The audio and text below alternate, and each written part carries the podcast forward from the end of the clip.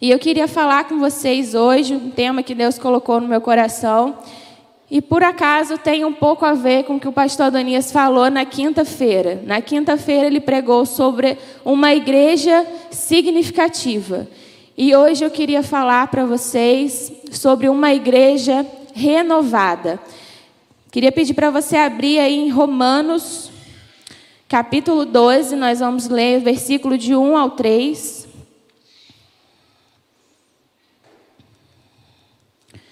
E vamos falar sobre uma igreja renovada.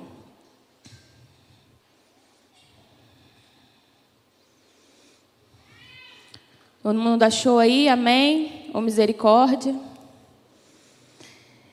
Vamos lá.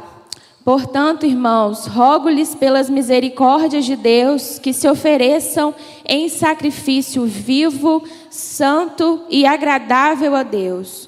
Esse é o culto racional de vocês.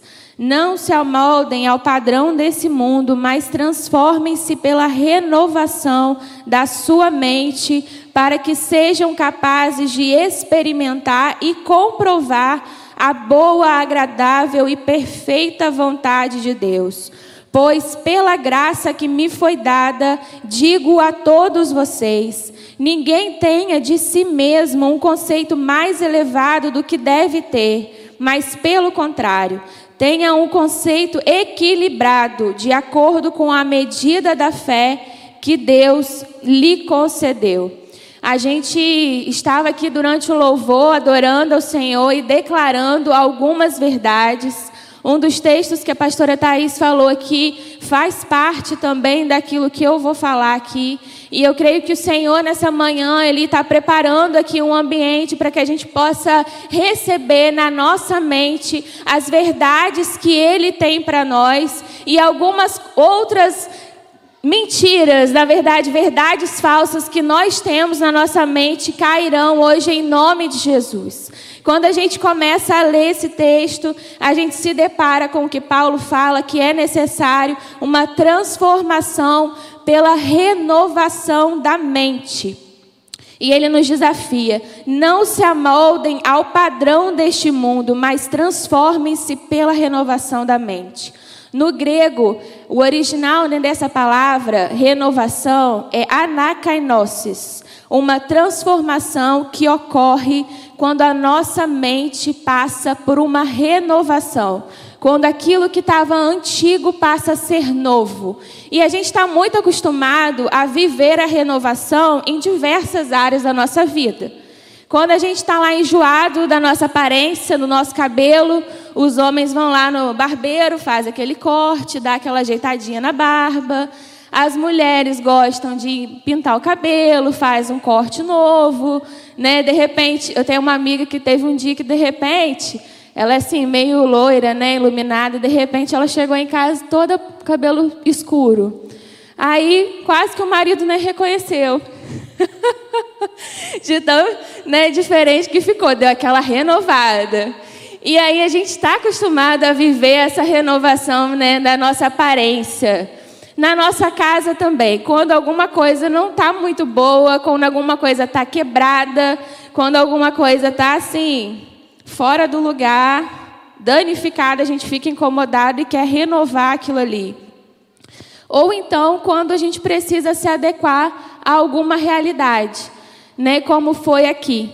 Quando a gente se deparou com o ambiente online durante a pandemia e viu a necessidade de adaptar esse palco para o ambiente online e essa parede foi pintada de preto. E como que em algumas mentes o fato de pintar uma parede de preto causou tanta, tanta luta, tanta resistência e tanta dificuldade. Às vezes essas mudanças externas, elas causam dificuldade em nós, porque ainda não houve uma renovação interna. E como nós lemos no texto, como igreja que deseja experimentar e comprovar boa, agradável e perfeita vontade de Deus, nós precisamos, nós somos necessitados dessa renovação na nossa mente. Todos os dias a gente tem muitos pensamentos.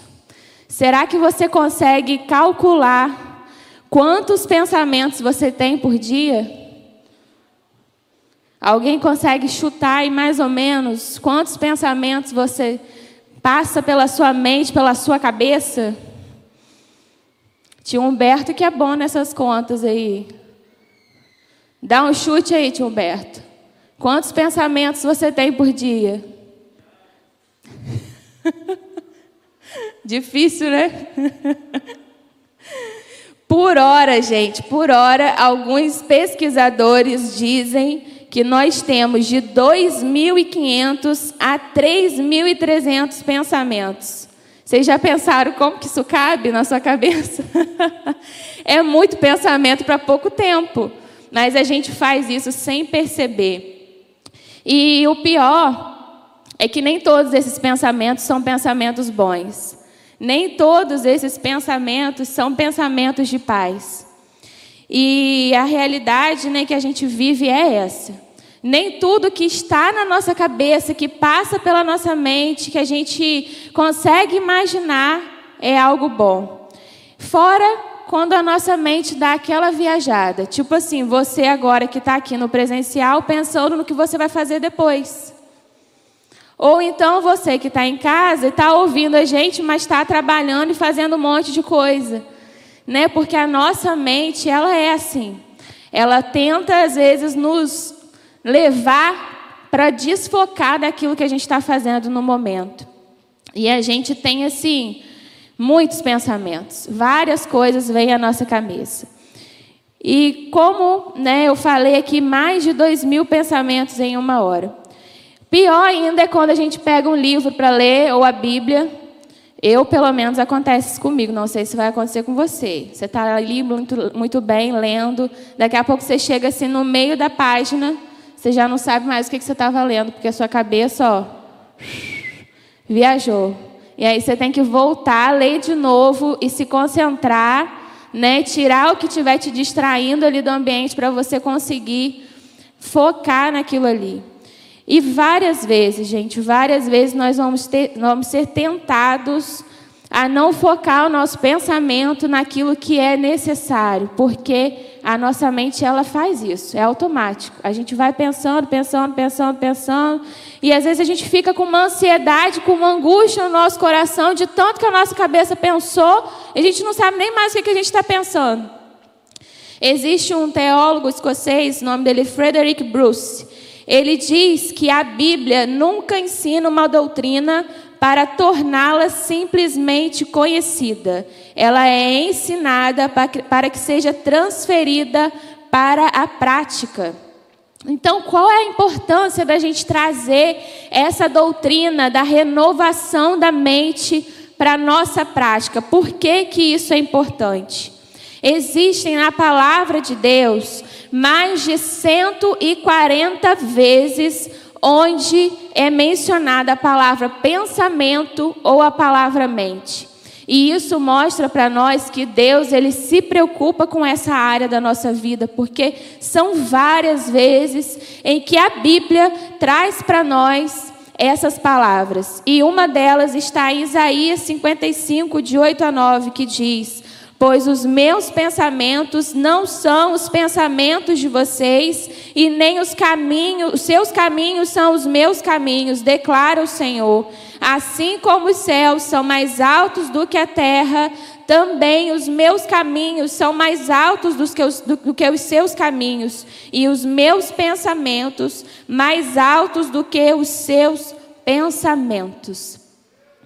Como a nossa mente é limitada, Aqui a gente tem a certeza de que nós precisamos que o Senhor nos mostre o que Ele pensa sobre nós, o que Ele deseja para nós, porque o nosso pensamento, a nossa mente não possui essa capacidade. E o Senhor tem algo muito maior. O Senhor tem algo mais alto para nós. E enquanto igreja, a gente precisa entender isso.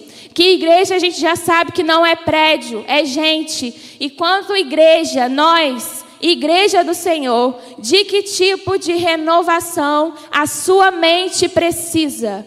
De que tipo de renovação a sua mente precisa hoje? E eu queria trazer aqui para vocês, para a gente, né? Porque antes de trazer isso para cá, o Senhor falou no meu coração três questionamentos essenciais. Por que, que a gente precisa pensar no que a gente está pensando? Né? Por quê? O que, que isso vai mudar na nossa vida? Então, o primeiro questionamento que veio até mim foi o que nos impede de ter uma mente renovada.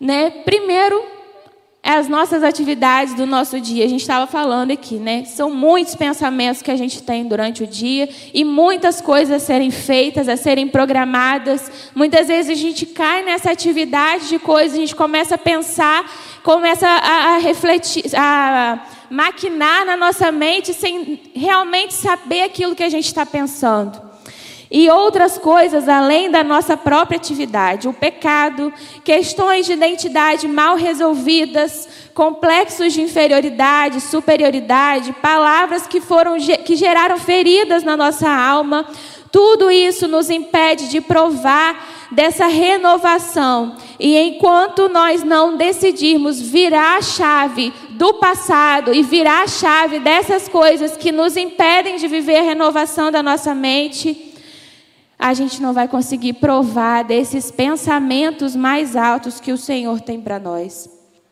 Durante essa semana, eu estive com o coração apertado por conta de algumas pessoas que estão presentes na minha realidade, pessoas com quem eu convivo e que a gente começa a conversar e fala assim: caraca, a pessoa está com a mente emperrada nisso, como que ela não consegue ver? A gente fala assim: não, você é bom, você é capaz, você vai conseguir. E a pessoa fala: não, eu não consigo, eu não sou boa nisso, eu não consigo ver isso que você está falando.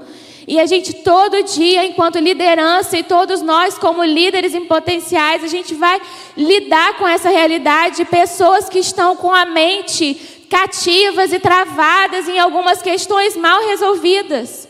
E como nós precisamos nos libertar disso para provar daquilo que o Senhor tem para nós. Eu queria ler com você um texto que está em Números 14, de 1 a 4. Esse texto fala sobre um povo que estava com a mente emperrada. Um povo que você conhece, o povo de Deus, o povo de Israel. E o texto diz assim: Naquela noite toda, a comunidade começou a chorar em alta voz. Todos os israelitas se queixaram contra Moisés e contra Arão, e toda a comunidade lhes disse: quem dera tivéssemos morrido no Egito ou no deserto, porque o Senhor está nos trazendo para esta terra, só para nos deixar cair a espada. Nossas mulheres e nossos filhos serão tomados como despojo de guerra. Não seria melhor voltar para o Egito? E uns disseram aos outros: Escolheremos um chefe e voltaremos para o Egito. Aqui, meus irmãos, o povo de Israel estava completamente perturbado e cheio de dúvidas em sua mente sobre aquilo que Deus estava fazendo com eles no deserto. E o povo de Israel tinha um, um alvo, tinha uma promessa, tinha para onde ir, mas deixou que várias dúvidas e várias questões tomassem conta da sua mente e eles estavam ali vivendo com Deus dia a dia, sendo liderados por um líder que Deus escolheu, provando da bondade de Deus, provando da provisão de Deus. O Senhor não deixava faltar nada mas eles permaneciam com a mentalidade de escravos. Eles permaneciam com uma mentalidade de escassez de quando eles estavam no Egito, ao ponto deles acharem melhor voltar para o Egito e não viver aquilo que Deus tinha para eles. Misericórdia. Como assim a gente está no caminho para conquistar algo que Deus tem para a gente e a gente quer voltar? Que mente é essa? Isso não faz sentido. Mas isso era aquilo que o povo estava sentindo e pensando. Eles chegaram a pensar que era melhor voltar para o Egito ou morrer no deserto. E isso cabe para nós nos dias de hoje, esse questionamento. Você vai continuar com essa mentalidade emperrada e vivendo no deserto até morrer, ou você vai sair desse lugar e deixar essas coisas que te limitam e te impedem de fluir naquilo que Deus tem para você e para sua casa. Hoje o Senhor está te chamando a abandonar essa mentalidade como o povo de Israel estava naquele tempo. Uma mente que não conseguia ir além, uma mente que não conseguia enxergar além, uma mente que tinha conhecimento da promessa de Deus, mas que não estava pagando o preço para viver aquela promessa. Eles sabiam onde eles deviam chegar, mas existia algo na sua mente que os impedia de seguir aquele caminho. Nós não podemos viver em liberdade se permitirmos constantemente que essas experiências antigas que tivemos monopolizem o nosso modo de pensar. Talvez você esteja aqui hoje, ou esteja conosco online, e esteja focando o seu pensamento, esteja gastando energia na sua mente em coisas falidas, em coisas danificadas, em coisas que não são aquilo que Deus tem para a sua vida. E talvez você esteja reproduzindo, você pode estar reproduzindo na sua mente pensamentos, palavras desatualizadas de alguém que pode ter dito para você na sua infância, de alguma questão que você viveu e que aquilo trouxe um trauma muito forte para você.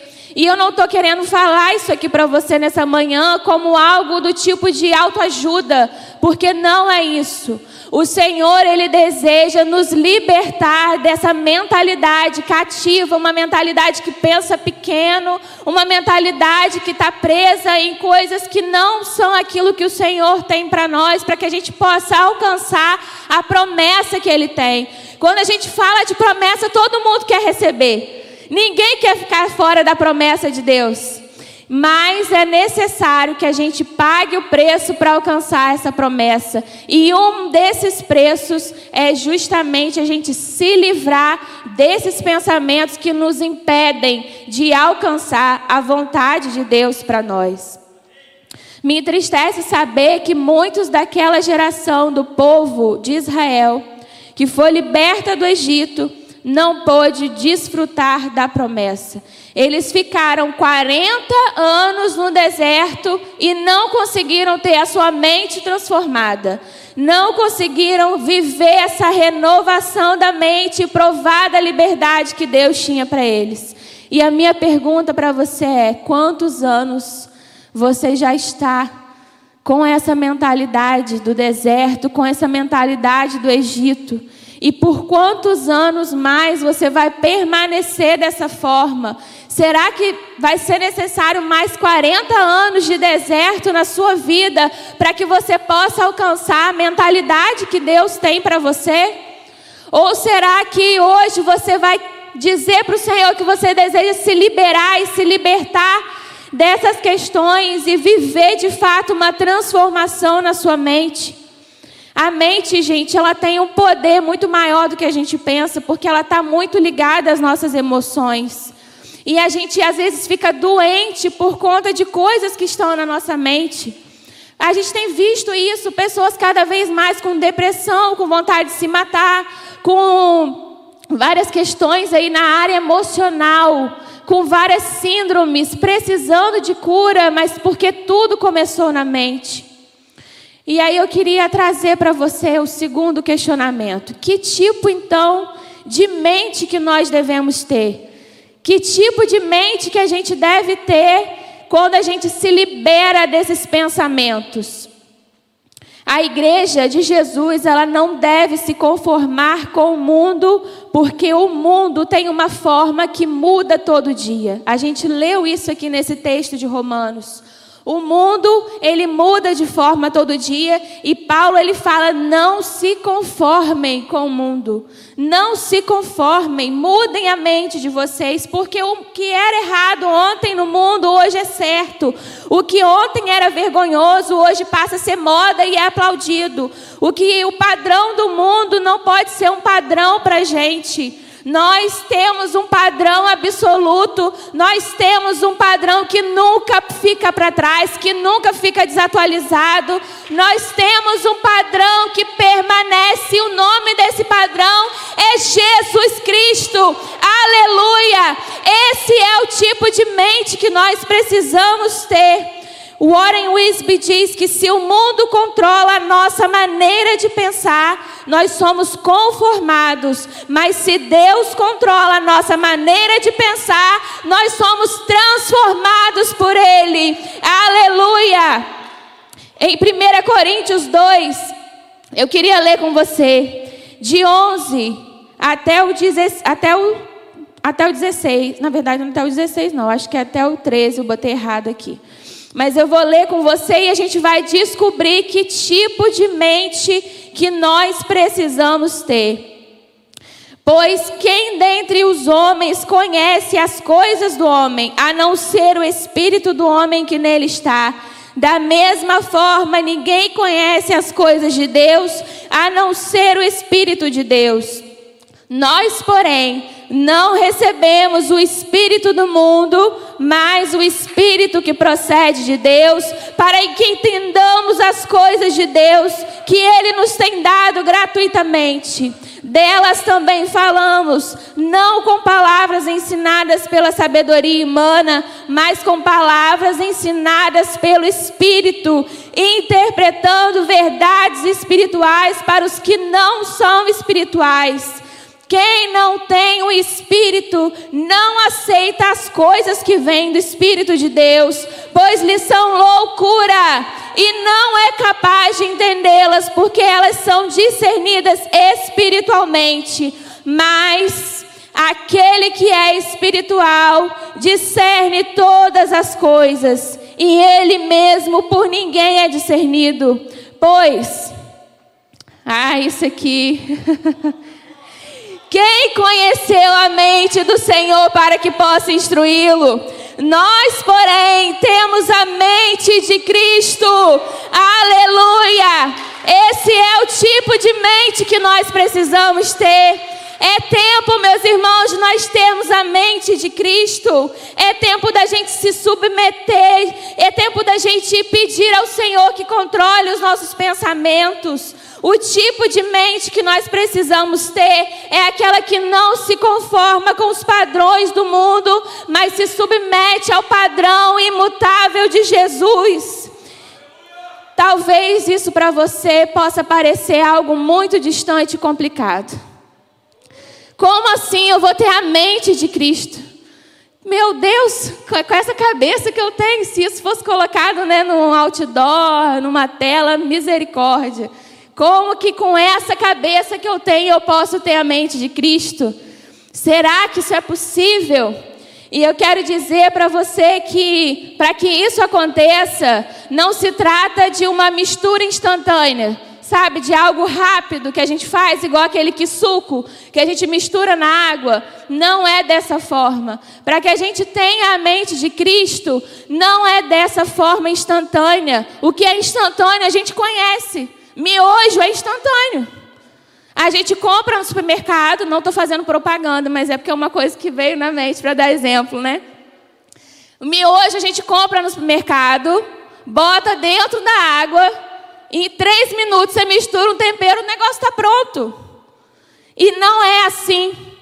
Para a gente ter a mente de Cristo, não é de forma instantânea não fica pronto em três minutos, até porque se a gente pegar o miojo como padrão, seria um tipo de mente que não sustenta, que não traz nutriente, que não alimenta, que não fortalece. Será que você quer ter uma mente de miojo aí, gente? Porque eu não quero não, misericórdia. Isso não traz sustância. Meu pai está aqui. Meu pai é uma pessoa que assim, se minha mãe fizer estrogonofe, carne moída, não é porque ele rejeita comida, não, porque ele valoriza muito, mas ele fala que não dá sustância. Tem que ter um arroz e o um feijão junto. Miojo, então, misericórdia. Eu acho que ele nunca deve ter comido na vida. Só em casa, assim, muito urgentes. Tem que ter o feijão com arroz para dar, fortalecer, para trazer nutriente, para poder fortalecer o nosso corpo. Como que uma mente de miojo, uma mente instantânea, uma mente que a gente quer ter tudo na hora, vai fortalecer o corpo de Cristo, vai nos fortalecer como igreja. Não é desse jeito. Não é desse jeito. Para a gente ter a mente de Cristo, não é uma substituição automática da nossa mente pela mente dele. Como a gente, eu lembrei do pastor Mateus, né? Não é que só a gente instalar um pendrive, conectar um pendrive, conectar na nuvem, que vem tudo assim. Existe um processo. E de fato, para a gente conseguir ter a mente de Cristo, esse processo ele vai durar toda a nossa vida até que a gente possa encontrá-lo, até que a gente tenha esse encontro com ele. Todos nós precisamos desejar mais daquilo que Jesus pensa e menos do que a gente pensa. Só que é necessário a gente pagar o preço. Eu me lembrei de uma experiência que eu tive no ano que eu fui casar. Eu vivi uma questão pessoal que eu tive uma, uma uma descoberta que aquilo ali mudaria tudo para mim no meu casamento. Eu falei assim: Deus, eu não quero ter esse embate. Eu não quero ter esse embate. Eu, era uma questão específica com uma pessoa. Eu falei assim: eu não posso viver isso. Eu preciso que o Senhor me ajude a entender por que, que isso está acontecendo.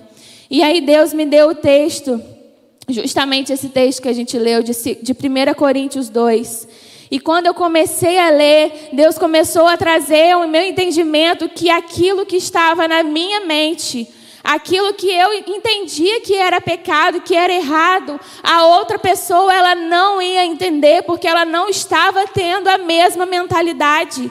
E às vezes a gente quer que o outro, aquele que ainda não né, se entregou, não se submeteu a viver e a ter a mente de Cristo, a gente quer que o outro tenha. E quando a gente lê esse texto, a gente passa a ter compaixão, porque não são todas as pessoas que vão entender as coisas espirituais. E saber disso nos dá maturidade para que a gente possa saber onde a gente vai entrar, em que ringue que a gente vai entrar. A gente tem aprendido isso aqui com o nosso pastor nem todas as pessoas que estão convivendo conosco vão ter a mesma mentalidade, simplesmente porque elas ainda não receberam o Espírito Santo de Deus, que nos capacita a ter a mente de Cristo.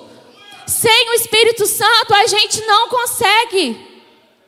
E por isso que eu quero dizer para você que não é como comer o miojo, não é como preparar o miojo, não é rápido, porque não basta só apenas a experiência da gente aceitar Jesus e receber o Espírito Santo. A gente precisa ter o Espírito Santo todos os dias da nossa vida, falando conosco, nos ensinando, nos mostrando, ah, não vai por aí não, não pensa dessa forma não, que você não vai se dar bem.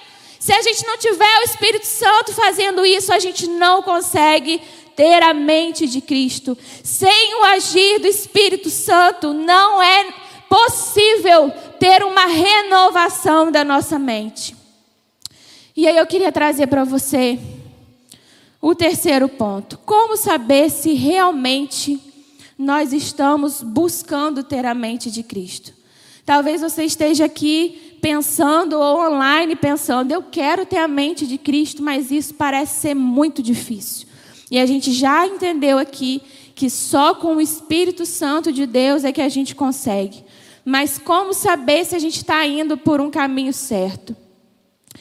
A gente consegue saber porque parte do trabalho para conseguir mudar a nossa mentalidade, para ter a mente de Cristo, está relacionada a uma mudança de coração. Quando nosso coração está no lugar certo, nós estamos mais aptos a fazer as coisas certas. E o que é fazer a coisa certa?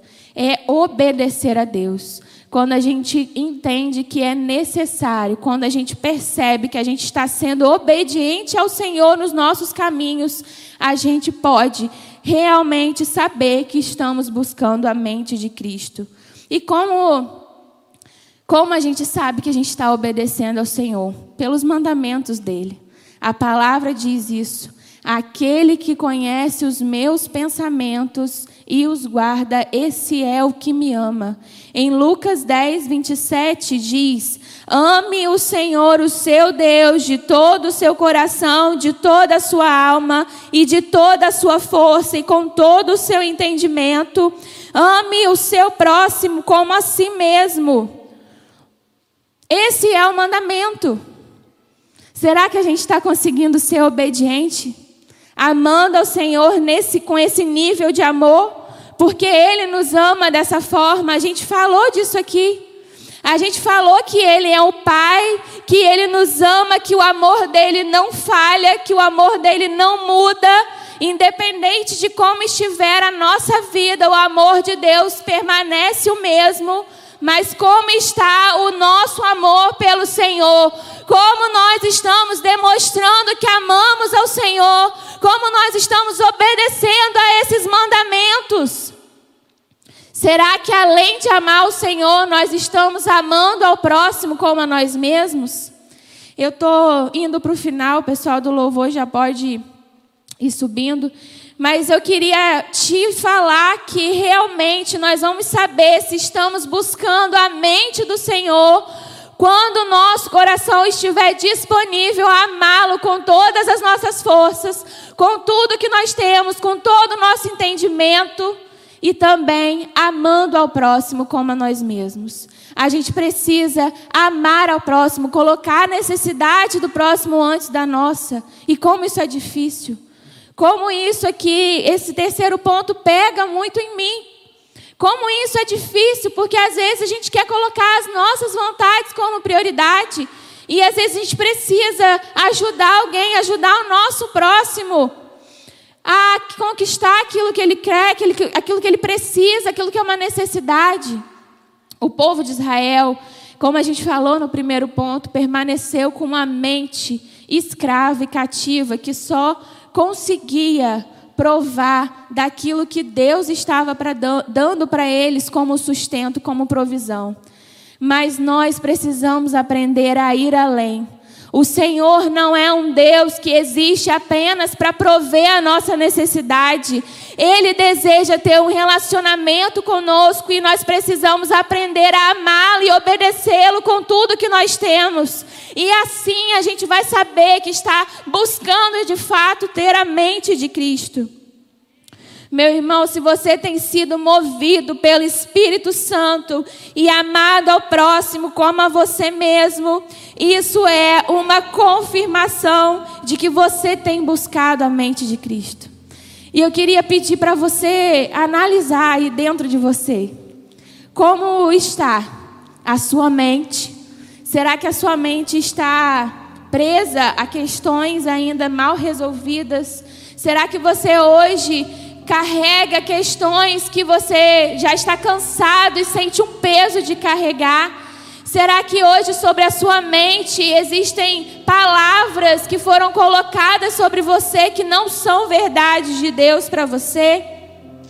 Será que você tem conseguido provar do Espírito Santo de Deus, provar dele todos os dias para que você possa ter a mente de Cristo?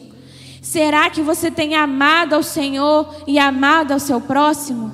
Porque não é sobre amar ao próximo quando nos é conveniente, quando a gente tem vontade, quando eu desejo ir lá fazer uma boa ação na comunidade para mostrar que eu estou fazendo. Não é isso. Amar ao próximo é uma questão de decidir viver dessa forma, agir dessa forma em todo o tempo. É buscar ter a mente de Cristo o dia inteiro e todos os dias. Isso parece inalcançável e utópico. E vai ser mesmo se você não estiver o seu amigo Espírito Santo. É Ele quem nos ajuda. A gente não consegue fazer isso com as nossas próprias mãos. Somente pelo poder do Espírito Santo nós somos capazes de provar da boa, agradável e perfeita vontade de Deus quando Ele nos ajuda a transformar e renovar a nossa mente. Nós seremos uma igreja renovada quando tivermos o nosso coração, o nosso espírito e a nossa mente amando a Deus, alinhado com Sua palavra, transformados pelo Espírito Santo e amando ao próximo. Isso é o que diz em Romanos 12 que a gente leu. Isso é oferecer ao Senhor um culto racional, um sacrifício vivo e agradável a Ele. Certamente, se a gente viver dessa forma, não há mentalidade do deserto, não há mentalidade de escassez que vai te impedir de viver aquilo que Deus tem para a sua vida, em nome de Jesus. Eu quero pedir a você que hoje entende que existem coisas na sua mente que você precisa liberar, que você precisa colocar diante do Senhor, que você se coloque de pé agora e que você comece a falar com o Senhor quais são essas coisas que hoje você precisa tirar da sua mente, que hoje você precisa se liberar para que você possa viver aquilo que o Senhor tem para sua vida. Comece a falar no seu lugar, nós vamos cantar, nós vamos adorar o Senhor, mas nessa hora é você e Deus. Assim como eu já tive o meu momento com Ele, falando de coisas que estavam na minha mente, que eu precisava me liberar, que eu precisava me libertar. Você nessa hora pode falar com o seu Pai. Talvez sejam questões que disseram para você que você não era capaz que disseram que você não merecia, que você não era importante. Talvez o seu valor está deturpado na sua mente. E nós somos filhos. Nós temos acesso, nós temos direito de ter a mente de Cristo. Então, nessa hora, comece a adorar o Senhor e falar com Ele aquilo que você precisa que mude dentro da sua cabeça. Nós não desejamos ter os nossos pensamentos, pensamentos que nos impedem, pensamentos de mal, pensamentos que não são paz. Nós desejamos ter a mente do Senhor e o pensamento do Senhor. Nós vamos cantar, enquanto isso você pode adorar Ele e falar.